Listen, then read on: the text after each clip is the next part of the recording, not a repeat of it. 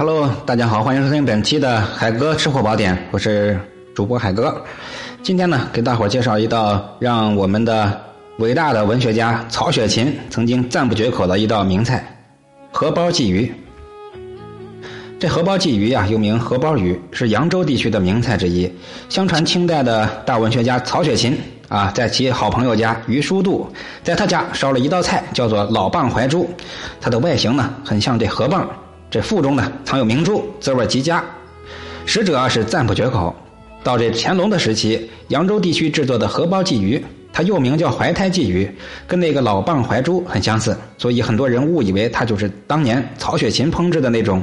老蚌怀珠，所以呢，食者众多，它的声誉是与日俱增。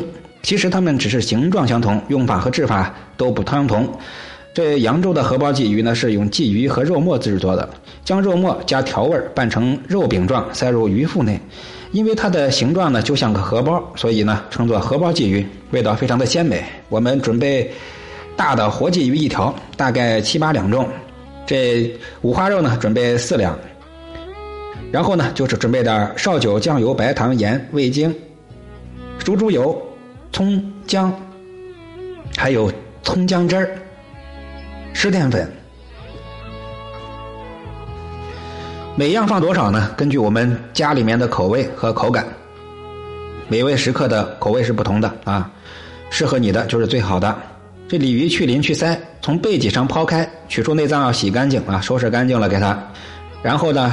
五花肉呢，我们斩成肉末，注意斩成肉末，别搅成肉末啊！放入碗内，加上盐、味精、葱姜水给它拌成肉馅啊，打上劲儿，塞到鱼腹里，然后在鱼身上稍微的倚上几刀，抹上酱油，稍微的腌一会儿。这炒锅上火之后呢，下入猪油，大概一两左右的猪油就够了，不要太多，八成热。鲫鱼放在锅内煎到两面焦黄，下入葱节、姜片煎出香味然后呢，下入黄酒、绍酒，是一回事啊，最好是用绍酒。然后绍酒、酱油、白糖、盐、清水，用旺火烧开。这盖上锅盖呢，改用小火焖二十分钟左右就行了。二十分钟以后呢，我们再用旺火把这卤汁收浓，用少许的湿淀粉一勾芡，哎，浇上熟猪油，一点点熟猪油，淋上葱段，这起锅装盘就成了。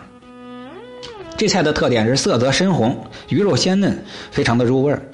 呃，掌握的关键是这样的：肉馅儿必须用呃五花肉制作，必须是肥瘦相间。呃，同时呢，呃里面的肥油呢跟鲫鱼相配，是鲜肥入味儿。